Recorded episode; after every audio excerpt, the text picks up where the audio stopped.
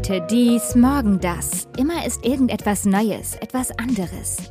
Das kann uns schon einmal überfordern, wütend machen und aus der Spur werfen. Es ist okay, wenn es uns manchmal einfach etwas zu viel wird. Lasst uns darüber reden. Herzlich willkommen bei Alles okay, dem Mental Health Podcast mit Alexander Nusselt und Daniel Fürk. Hallo Alex, herzlich willkommen zu unserer dritten Episode von Alles okay. Hallo Daniel. Du hast wieder einen super spannenden Gast für uns heute organisiert, nämlich Kai Lanz, den Gründer von krisenchat.de. Ja, genau. Wir sprechen ja gerne über das, was uns so beschäftigt, vor allem uns Erwachsene. Und dabei vergessen wir ganz gerne auch über die zu sprechen, die wir nicht so laut hören, Kinder und Jugendliche. Und deswegen haben wir heute Kai bei uns, der uns ein bisschen aus seiner Arbeit mit Kindern und Jugendlichen erzählt. Klingt spannend und ich würde sagen, wir starten einfach direkt rein ins Gespräch. Ja, wir haben heute zu Gast Kai Lanz, den CEO und Founder von krisenchat.de. Kai, grüß dich. Schön, dass du heute bei uns bist. Hi, danke für die Einladung. Krisenchat, Kai, was macht ihr so? Ähm, wir machen mit Krisenchat rund um die Uhr Krisenberatung für junge Menschen in Not, direkt per WhatsApp oder SMS. Genau, das heißt, hunderte Ehrenamtliche beraten dort rund um die Uhr und sind da für die Leute, die sonst vielleicht niemanden haben und die mit jemandem über ihre Probleme und Anliegen sprechen möchten. Das heißt, ähm, man kann euch immer erreichen über die Tools oder über die Apps, die wir fast alle auf unseren, auf unseren Mobile Phones, auf unseren Handys haben. Unser Podcast heißt Alles okay. Frage an dich. Wie schaut's da draußen aus? Ist alles okay? Gestern ging es mir irgendwie nicht so gut, aber äh, heute ist eigentlich wieder alles okay. Ich bin jetzt äh, quasi äh, letzter so halber Tag, bevor ich im Urlaub bin. Äh, das habe ich jetzt auch mal äh, wirklich nötig äh, und ich hoffe, dass ich mich da jetzt auch mal gut erholen kann.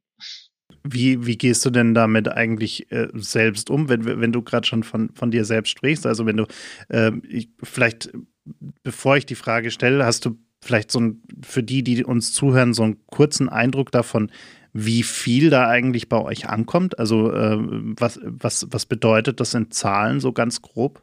Ja, also wir machen gerade ungefähr 5000 Beratungen pro Monat. Wir sind das mit Abstand größte Online-Beratungsangebot für Kinder und Jugendliche. Und gleichzeitig können wir die Nachfrage, die es da draußen gibt, eigentlich gar nicht abbilden. Also wir glauben, dass die, der Bedarf 100 bis 500 mal so groß ist, wie das, was wir bisher abdecken können. Ähm, und arbeiten da natürlich jetzt auch sehr stark daran, äh, unsere Kapazitäten weiter auszubauen, dass wir noch mehr, äh, mehr Kindern und Jugendlichen helfen können. Jetzt könnte ich mir vorstellen, dass wenn man diese, diese Not, diesen Bedarf da draußen sieht und, und den ganzen Tag äh, damit zu tun hat, wie, wie es Menschen nicht gut geht auf ganz, ganz vielen verschiedenen Ebenen, äh, welche Probleme sie haben und so weiter und wie sie damit umgehen. Wie, wie gehst du damit persönlich um? Also ich könnte mir vorstellen, dass das zieht einen ja selbst auch, auch ein Stück weit runter, oder? Ja, ähm, also ich persönlich kann mich da dafür äh, oder dazu glücklicherweise relativ gut abgrenzen, aber natürlich, äh, das be beeinträchtigt oder beschäftigt uns oder mich natürlich auch. Äh, wir arbeiten jetzt auch quasi so im Gründerteam auch mit einem Therapeuten slash Coach zusammen auf regelmäßiger Basis, um auch genau auch über diese Sachen, die uns da äh, beschäftigen, äh, zu sprechen. Ähm, und das ist uns aber auch ganz wichtig für die ganzen Ehrenamtlichen, die ganzen KrisenberaterInnen. Es ist unglaublich wichtig, dass die mit sich okay sind, dass die in einem Zustand sind, wo sie irgendwie gesund sind und wo sie die Kapazität haben, gut zu beraten. Äh, und deswegen ist es auch eine unserer Hauptaufgaben, äh, diese Ehrenamtlichen zu supporten mit Unterstützungsangeboten etc. Habt ihr eigentlich in der Corona-Zeit, gerade in der Corona-Zeit, auch, auch gemerkt, dass, dass die Probleme mehr werden? Also ist die Nachfrage größer geworden? Ja, also ähm, wir kennen äh, nur äh, Corona, weil wir uns ähm, erst im, oder wir sind jetzt seit 2. Mai 2020 äh, sind wir live. Das heißt, wir haben das in der ersten, in des ersten Lockdowns entwickelt ähm, und wir sehen seitdem also wöchentlich, monatlichen Anstieg. Ähm, also das ist unglaublich.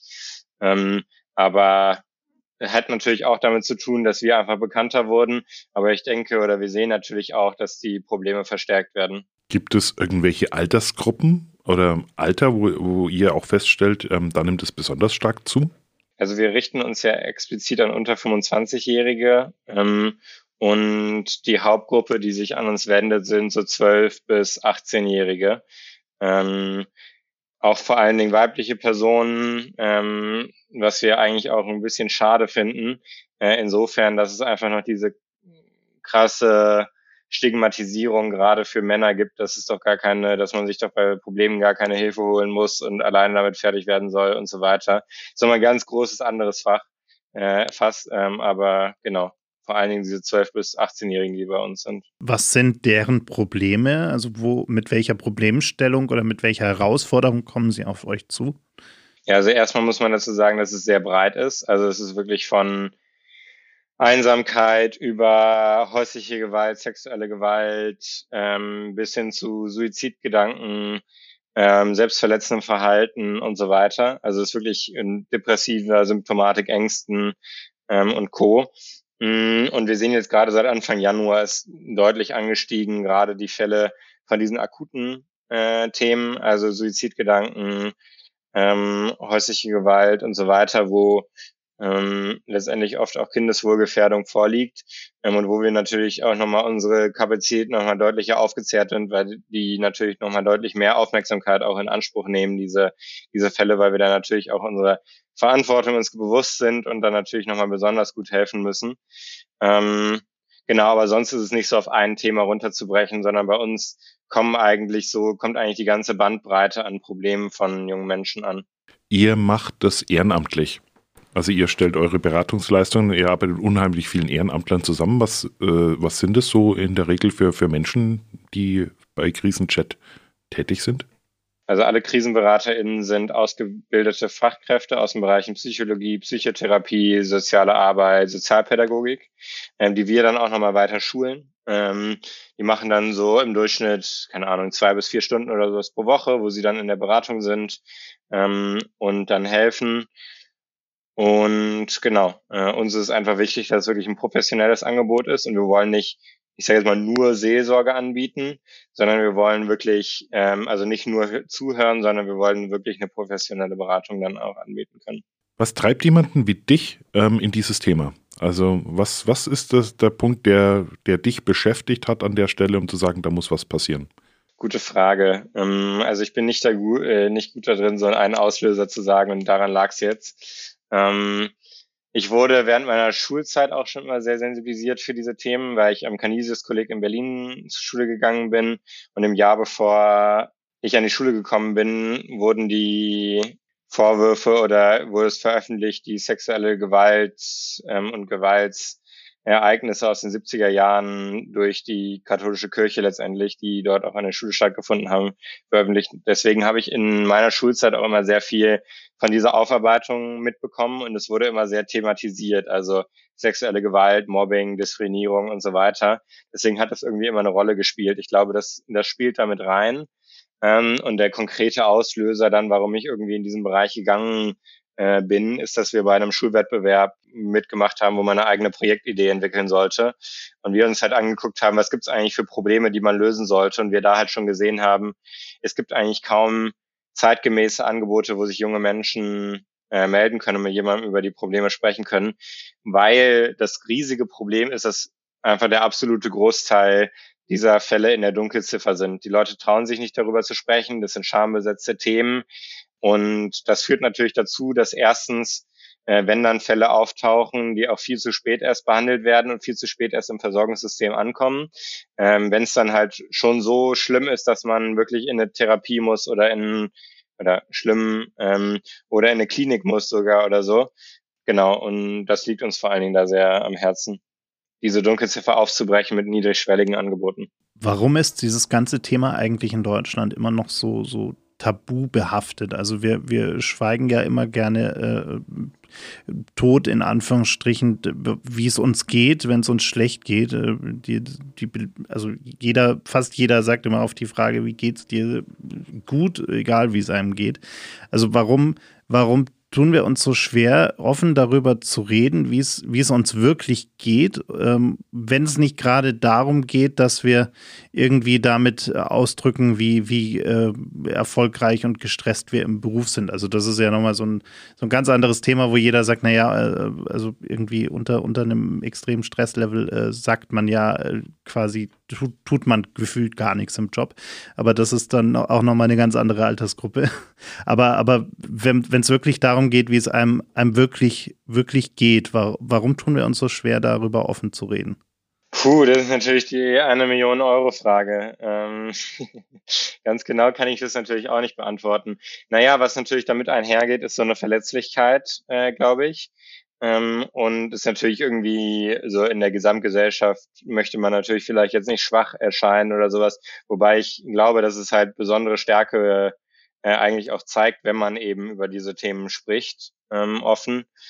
Ja, ich glaube auch, dass irgendwie das so ein Generationsthema ist. Ich habe das Gefühl, dass in meiner Generation auch noch mehr aufbricht, die die Sachen klarer ansprechen, ähm, auch irgendwie diese genau diese Verletzlichkeit auch adressieren und das vor allen Dingen dann, sage ich jetzt, meine Eltern und Großeltern-Generation noch weniger eine Rolle spielt, äh, über diese Themen zu sprechen.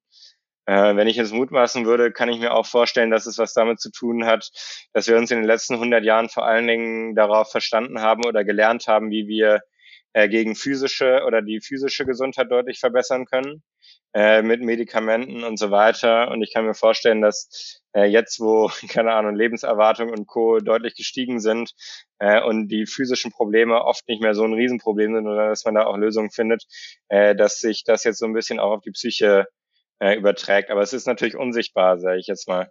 Ihr setzt ja WhatsApp ein oder SMS. Das heißt, ich kann also einerseits das benutzen, was ich äh, auf meinem Handy schon habe. Und auf der anderen Seite ist es natürlich, sind es genau die Tools oder die Apps, ähm, wo ich jetzt vielleicht auch nicht direkt in Erscheinung treten muss. Ja, also ich muss nicht zwangsläufig ein Profilfoto von mir haben. Ja, das ist rein Text. Das heißt, es, ist, es wirkt wahrscheinlich auch von Haus aus ein bisschen noch anonymer an der Stelle. Oder wie, wie kann ich mir das vorstellen? Ja, definitiv. Also das Einzige, was wir quasi haben an Informationen, was wir brauchen, ist die Handynummer äh, und sonst gar nichts. Ähm, also die Handynummer brauchen wir natürlich, damit wir der Person dann antworten können und schreiben können. Aber ähm, ja, ansonsten haben wir nur die Informationen, die die Person preisgeben möchte. Und ich glaube, das ist natürlich auch eine ganz wichtige Sache. Es ist jetzt nicht so, dass irgendwie, wie wenn man jetzt zu einem Therapeuten gehen würde oder sowas direkt, äh, ja, hier, was ist deine Krankenversicherungsnummer und bla bla bla bla bla und komm mal in drei Monaten wieder, dann habe ich einen Termin für dich, dann ist es direkt da und das ist so, genau, diese Niedrigschwelligkeit, wie du schon sagst. Man muss jetzt auch nicht direkt mit jemandem reden, man muss nicht direkt antworten, man kann sich die Zeit lassen, um eine Nachricht zu schreiben, die das vielleicht auch richtig rüberbringt. Ähm, ja. Wie geht ihr denn in solchen extremen Situationen dann auch damit um? Also du hast gerade gesagt, es, es geht hin bis zu äh, Suizidgedanken. Ich könnte mir vorstellen, dass es extrem schwierig, sowas auch äh, quasi remote zu machen oder, oder da jemandem auch, auch, auch wirklich zu helfen, weil man ja auch immer Angst haben muss, dass, dass einem die Situation so ein Stück weit entgleitet, dass, dass man eben dann am Ende nicht helfen konnte. Wie, wie, wie geht ihr damit um? Ja, also es ist erstmal so, dass wir ja diesen Layer, sage ich jetzt mal, haben, der, ähm, der äh, dieser Ehrenamtlichen und der Krisenberater. Dann haben wir noch einen äh, rund um die Uhr Bereitschaftsdienst, der nochmal aus besonders beschulten Personen steht. Und äh, wirklich bei diesen akuten Fällen, wir haben ein extra Team, was für Kindeswohlgefährdung zuständig ist, was dann eingreift und was dann da ist ähm, und was dann auch hilft. Ähm, und ähm, das ist natürlich das muss man natürlich sagen, dieses Medium-Chat hat natürlich eine Reduktion dieser Beziehung. Also das ist ja klar, weil es einfach weniger Kommunikationskanäle quasi gibt, sondern man hat im Prinzip einen Chat schwarz auf weiß, so sage ich jetzt mal. Ähm, aber ähm, sehr, sehr viele auch der irgendwie erfahrenen Therapeuten und sowas äh, bei uns sind dann schon nochmal überrascht, wie viel man eigentlich auch transportieren kann über dieses Chat-Medium. Ist es dann vielleicht auch so ein Stück weit äh, die, die Hoffnung, lieber, lieber melden, die sich bei, bei euch dann über so einen auch vielleicht für die Person einfacheren Weg. Also man hat ja oft diese, diese Stigmatisierung von, ich gehe jetzt zu einem Therapeuten oder gerade bei Kindern äh, müsste ich ja erstmal zu den Eltern gehen, um dann irgendwie zu einem Therapeuten zu gehen. Habe ja quasi da auch vielleicht nochmal so ein so ein Filterlayer drin, wo die Eltern dann auch gar nicht wollen, dass äh, diese Problematik herauskommt. Also quasi ihr als Angebot auch, äh, wo der, wo das Kind, wo der Jugendliche sich einfach ganz selbstständig äh, um sein eigenes Wohl kümmern kann, ohne dass er auf die Unterstützung anderer angewiesen ist, oder? Ja, ähm, auf jeden Fall. Und das ist auch ein Punkt, wo wir, also wir machen auch sehr viel Aufklärung, äh, also so Psychoedukation. Ähm, also viele Leute wissen gar nicht, wie ist das jetzt eigentlich mit einem Therapeuten? Wo kann ich mir jetzt eigentlich Hilfe holen? Was ist denn genau in diesem Fall, wenn meine Eltern jetzt nicht zustimmen dazu? Und natürlich gerade bei diesen häuslichen Gewaltsthemen und sowas ist natürlich nochmal besonders sensibel. Genau, äh, also das ist auf jeden Fall Fall ein Thema, wo wir dann aber auch versuchen, die Ressourcen zu stärken in den, in den Personen, äh, die Ressourcen zu aktivieren, äh, richtig helfen, ähm, damit sie sich vielleicht auch trauen, nächsten Schritt zu gehen. Ist, ist das was, was ihr merkt, dass, dass Eltern da oft als, ähm, ja, sowas oft kleinreden oder nicht ernst nehmen, äh, wenn, wenn die Kinder sagen, ich habe da ein Problem? Also, dass Eltern vielleicht dann auch eine, eine, ärztliche, therapeutische Behandlung ein Stück weit verhindern und, und die Kinder dann oder die Jugendlichen dann zu euch kommen und sagen, hier, ich habe Probleme, meine Eltern äh, nehmen das überhaupt nicht ernst, wie es mir geht? Ja, also man kann das natürlich nicht pauschalisieren. Also die allermeisten Eltern wollen natürlich nur das absolute Beste für, für ihre Kinder. Ähm, aber natürlich, es gibt auch Fälle von äh, Leuten, die zu uns kommen, die sagen, ja, ich würde eigentlich gerne in Therapie gehen oder das mal ausprobieren oder sowas, aber meine Eltern wollen das nicht. Auch ein Bereich, wo wir irgendwie, wo es nochmal so eine besondere Art ist, ist bei, jetzt haben wir ein paar Fälle auch gehabt, wo ähm, Personen äh, aus immigrierten Familien, äh, die äh, irgendwie in ihrer Sexualität nicht äh, überhaupt nicht akzeptiert werden von ihr, ihrer Familie, ihren Eltern, äh, weil sie niemanden haben, äh, weil die halt homosexuell sind, die dann sagen, ja, das ist doch total krank, das ist doch nicht normal und so weiter. Und die dann halt auch bei uns mit jemandem sprechen sollen, aber in ihrem eigenen, in ihrem eigenen Zirkus, in der äh, Zirkel, in der eigenen äh, Familie nicht richtig unterstützt werden dabei. Wie geht ihr denn mit äh, konkret so einem Fall wie, wie häuslicher Gewalt um? Also wie, was ratet ihr äh, einem, einem Kind, einem Jugendlichen, wenn, äh, wenn dieses Kind oder dieser Jugendliche zu euch kommt und sagt, äh, ich, ich habe da echt ein Problem, äh, mein, mein Vater, meine Mutter dreht regelmäßig durch ähm, und, und, und, und, schlägt mich und ja, misshandelt mich auf diese Art und Weise.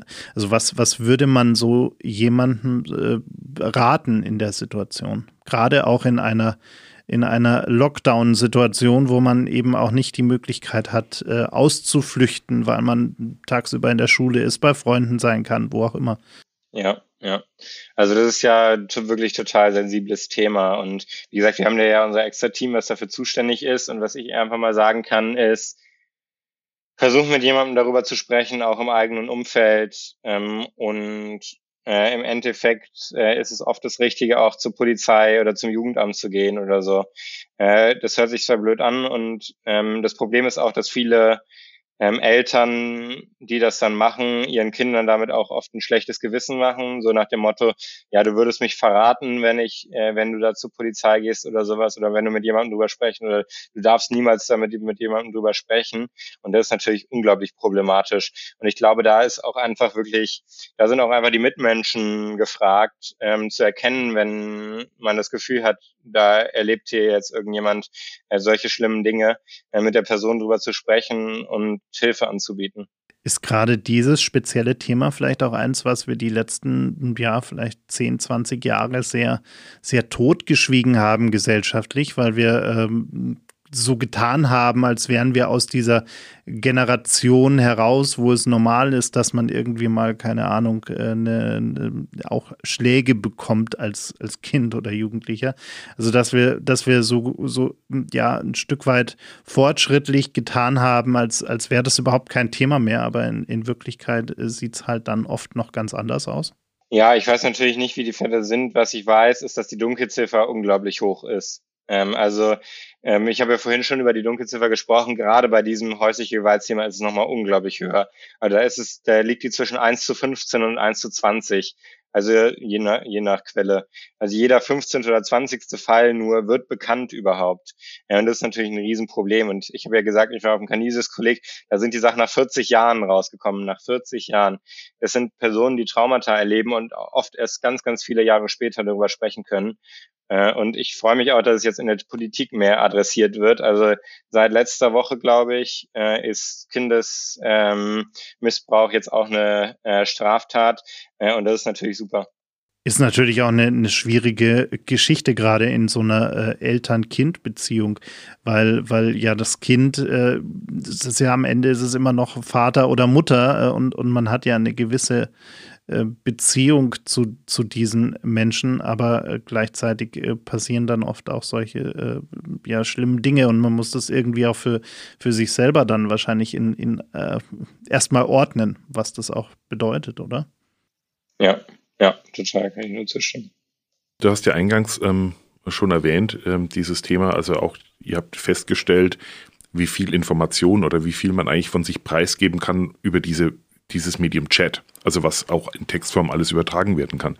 Jetzt stelle ich mir aber gerade für die, die Menschen, die, die für euch arbeiten auch und die helfen wollen, das teilweise als, als eine äußerst schwierige Situation da, äh, vor, wenn da so viel, wenn da was kommt und du siehst diese Person nicht vor dir, du hast sie nicht im Raum, ähm, dass das vielleicht an der einen oder anderen Stelle auch ein Wahnsinnsgefühl von Hilflosigkeit auslösen könnte. Also dieses, ähm, wir können zwar darüber sprechen und ich kann darauf ähm, antworten, aber trotzdem immer dieses unheimlich starke Gefühl von, von Hilflosigkeit. Wie, wie geht ihr damit um?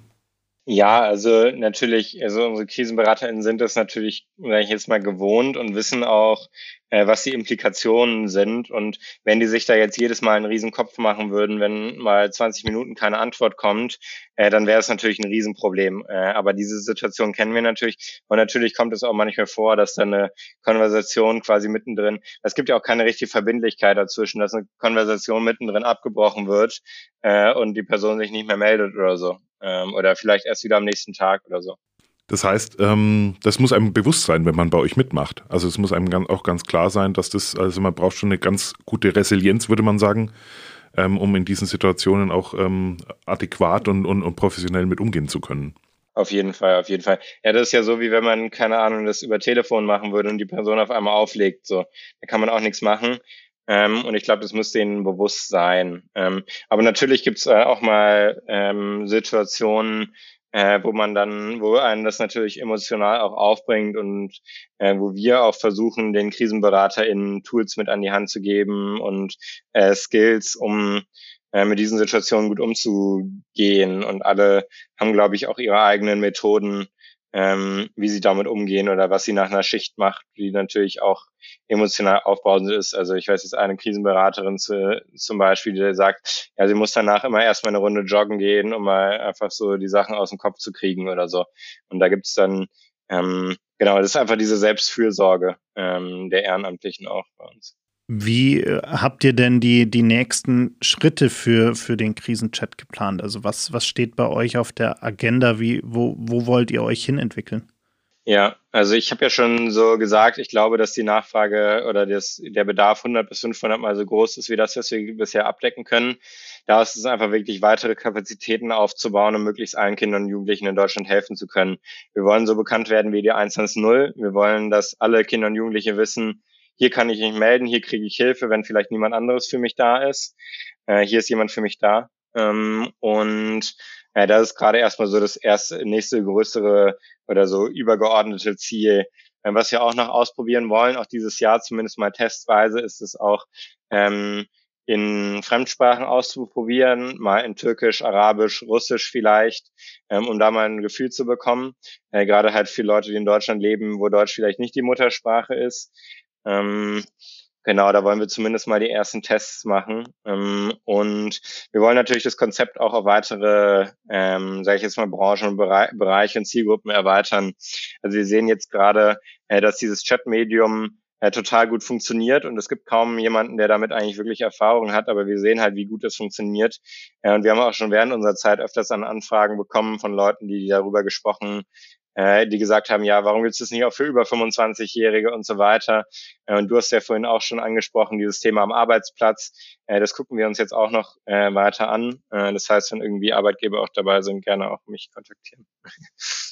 Ich könnte mir vorstellen, gerade, gerade bei Kindern und Jugendlichen, wenn darüber auch, auch gewisse, ich sag mal, haushaltsbedingte Probleme aufkommen, also häusliche Gewalt, äh, irgendwelche ähnlichen Geschichten.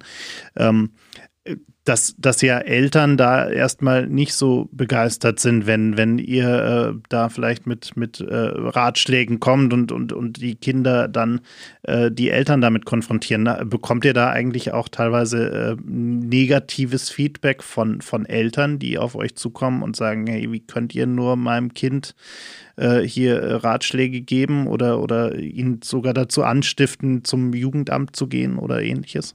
Ja, also erstmal muss man natürlich so sagen, dass wir keine so Ratschläge geben oder sowas, sondern dass wir wirklich individuell herausfinden wollen, was jetzt eigentlich das Richtige für dich äh, in deiner Situation. ist jetzt nicht so, ja, bei dem Problem solltest du das, das und das machen, sondern wir versuchen da wirklich in einem Prozess das herauszufinden.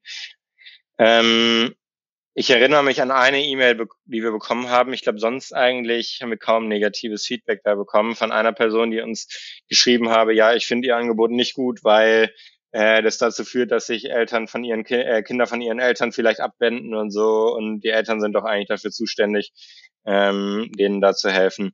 Aber ansonsten ist eigentlich die, ähm, das Feedback da sehr positiv. Ist ja auch immer spannend, wie, wie da die Wahrnehmung teilweise auseinandergehen kann. Also gerade zwischen den Betroffenen und dann vielleicht den, den Eltern, die, die sowas eher kleinreden äh, und sagen, naja, es ist eine Phase, das legt sich wieder und äh, lasst, lasst das Kind mal rumspinnen oder so. Äh, und, ja. und, und dann äh, die, die Sicht des, des wirklich Betroffenen, ja.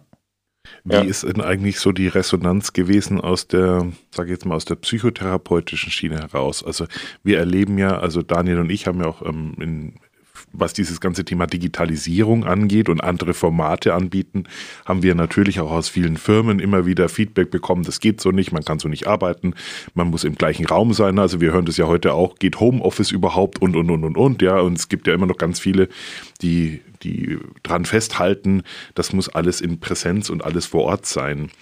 Ähm, habt ihr so eine Art Feedback auch bekommen, als ihr diesen Service angefangen habt aufzubauen? Oder kommt sowas heute irgendwie aus, aus professioneller Sicht auch? Ja, also dieses Format Chat ist ja wirklich was, was sich professionell noch nicht durchgesetzt hat oder bisher einfach noch nie eine Rolle gespielt hat. In, irgendwie inzwischen benutzen es eigentlich fast alle privat, äh, aber so im professionellen Umsatz ist eine, äh, oder ähm, Kontext ist natürlich noch nicht so etabliert. Also wir haben ja einige PsychotherapeutInnen, die auch bei uns arbeiten, die ganzen KrisenberaterInnen, äh, was uns natürlich auch immer total freut. Ähm, ansonsten würde mir jetzt nicht einfallen, dass wir da so ein mega negatives Feedback oder sowas bekommen haben. Das freut uns eigentlich auch natürlich total. Ähm, wir arbeiten da jetzt noch nicht, oder teilweise wurde, wurden wir auch oft verteilt, gerade am Anfang irgendwie. Ähm, die, die große Herausforderung für uns natürlich immer neue Ehrenamtliche zu finden und zu äh, auszubilden und so weiter. Und äh, gerade am Anfang gab es auch einige Ausbildungsinstitute und Co., die das dann äh, irgendwie in ihren Newsletter äh, aufgenommen haben, dass wir hier Ehrenamtliche suchen und so weiter. Und das hat uns natürlich auch am Anfang sehr geholfen. Super, also ihr tretet den Beweis einfach an, dass es geht und ihr zeigt es, wie es geht. Ähm, Frage an der Stelle, wo sind euch Grenzen gesetzt? Also wo sagt ihr selbst, das ist etwas, da ähm, seid ihr raus? Ja, also wir haben so eine sehr grobe Grenze äh, oder so eine sehr klare Grenze. Ähm, wir stoßen in einer Beratung keinen langfristigen Prozess an der Beratung. Für uns ist eine Beratung quasi ein abgeschlossener Prozess. Und es ist jetzt nicht so, dass wir sagen, wir begleiten dich jetzt hier über drei Monate und wir haben, komm mal, schreib mal äh, einmal pro Woche eine Stunde mit uns und äh, wir gehen jetzt hier tiefer gehen, sondern wir wollen wirklich im Moment da sein. Und wir sind jetzt kein Ersatz zu einer Therapie oder zu anderen Aufenthalten, sondern wir sehen uns da eher ergänzend, äh, vor allen Dingen als dieser erste Schritt, wo sich die Leute melden, wo die Dunkelziffer aufkommt und wo wir dann auch helfen, die Leute in weitere Teile des Versorgungssystems, in der Gesundheitshilfe und in der Kinder- und Jugendhilfe auch äh, zu überführen letztendlich. Was braucht ihr, jetzt in der nächsten Zeit? Was, was wünscht ihr euch? Was wünschst du dir, dass das Thema äh, besser vorangeht, ähm, dass ihr mehr Unterstützung bekommt? An was denkt ihr da so? Was würde euch helfen? Ja, also ich glaube erstmal, ähm, wie gesagt, wir müssen Kapazitäten aufbauen und das hängt an zwei Ecken letztendlich. Erstens suchen wir natürlich motivierte, begeisterte Ehrenamtliche, ähm, die sagen, hier, ich habe Bock, hier irgendwie zwei Stunden pro Woche mal Krisenberatung zu machen für die Kinder und Jugendlichen äh, und natürlich auch dabei selbst viel zu lernen und viel Entwicklung durchzumachen. Also wir hatten mal eine ähm, Masterstudentin Psychologie, die gesagt hat, sie hat bei uns in den ersten vier Monaten mehr gelernt als im ganzen, ganzen Bachelorstudium. Ähm, ähm, und gleichzeitig ist es auch eine Finanzierungssache. Wir haben jetzt erstmal, sind jetzt erstmal in so einem Punkt, dass ähm, erstmal so äh, so einigermaßen der Grund äh, gelegt ist, aber wir brauchen natürlich weitere finanzielle Mittel, damit wir Krisenstadt weiter ausbauen können, diesen Bedarf irgendwie abdecken zu können. Äh, und ich glaube, da draußen gibt es sehr viele Menschen, die, keine Ahnung, vielleicht in ihrem Leben irgendwie gutes Geld verdient haben und sagen, jetzt will ich mal zurückgeben hier an die nächste Generation, der es nicht gut geht. Ähm, oder auch zum Beispiel ein Unternehmen. Also es gibt auch einige Unternehmen, die uns jetzt schon gespendet haben, zum Beispiel noch größere Beträge, zum Beispiel meine halbe Stelle oder eine ganze Psychologinnenstelle äh, finanziert haben. Äh, und sowas hilft uns natürlich auch immer super weiter. Ja, danke dir, Kai, für die vielen spannenden Einblicke und ich äh, oder wir wünschen dir natürlich ganz viel Erfolg äh, auf dem, dem weiteren Weg. Äh, wie du gerade schon gesagt hast, wenn, wenn es Leute gibt, die euch helfen können, die uns gerade zuhören, dann sollen sie sich mal bei dir melden, äh, äh, in welcher Form auch immer. Und äh, ja, danke für deine Zeit. Und danke, dass es euch gibt. danke, danke euch, danke für die Einladung und danke, dass ihr irgendwie auch über diese Themen sprecht hier im Podcast.